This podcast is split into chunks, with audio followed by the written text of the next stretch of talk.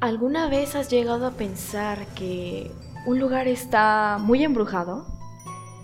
Si tu respuesta es negativa, déjame te platico de uno de los lugares más históricos y espeluznantes de la capital potosina. El Teatro Alarcón, ubicado en el centro histórico, en la calle Abasolo, es el primer teatro existente en América Latina. Construido entre 1825 y 1827, este teatro ha sido testigo de innumerables funciones, risas, llantos, música y muchas desgracias. La primera tragedia del Teatro Alarcón ocurrió años atrás de su construcción, en donde en el terreno que antes se tenía se realizaban estas peleas de gallos y muchas apuestas. El dueño de aquellos terrenos se distinguía por caracterizar una gabardina de color negro. El hombre tenía una relación amorosa con una mujer de la capital y un día este señor se entera que su mujer le estaba siendo infiel. Muy devastado, se suicida colgándose de un árbol que se encontraba en el terreno.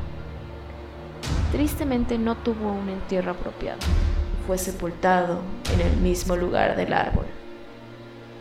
Tiempo después se construyó este teatro, el cual fueron vendidas estas tierras y por pura coincidencia el escenario fue construido justo encima de la sepultura del hombre de la gabardina. ¿Cómo sabemos que ahí lo sepultaron? Bueno, existe un pequeño cuadro de tierra en el piso con una cruz de madera en el centro, abajo del escenario. Se dice que el gabardinas sigue deambulando por el teatro se ve su silueta pasar por los pasillos y observar desde los balcones. Otros dicen que a mitad de las funciones se percibe un olor a putrefacción, y aunque han buscado la fuente de este olor tan pestilente, no han encontrado causa. Otro suceso trágico que ha vivido el teatro fue la historia del pianista, quien antes solía tocar el piano todas las funciones de teatro. Un día, este pianista, a mitad de función, dejó de tocar, pero para siempre. El pianista sufrió un paro cardíaco mientras estaba una función de teatro y la música sonaba y fue interrumpida a mitad de canción porque este pianista cayó desfallecido sobre el piano. Muchas personas aseguran que el pianista sigue tocando la misma canción que no pudo terminar y en las noches suena la melodía del piano, una melodía muy triste. Otra de las tragedias que ha sufrido este teatro es la historia de la niña. Yo sé que en la mayoría de las historias de terror siempre hay una niña, pero esta niña pertenecía a una excursión escolar que antes realizaban dentro de las instalaciones del teatro para platicar la historia.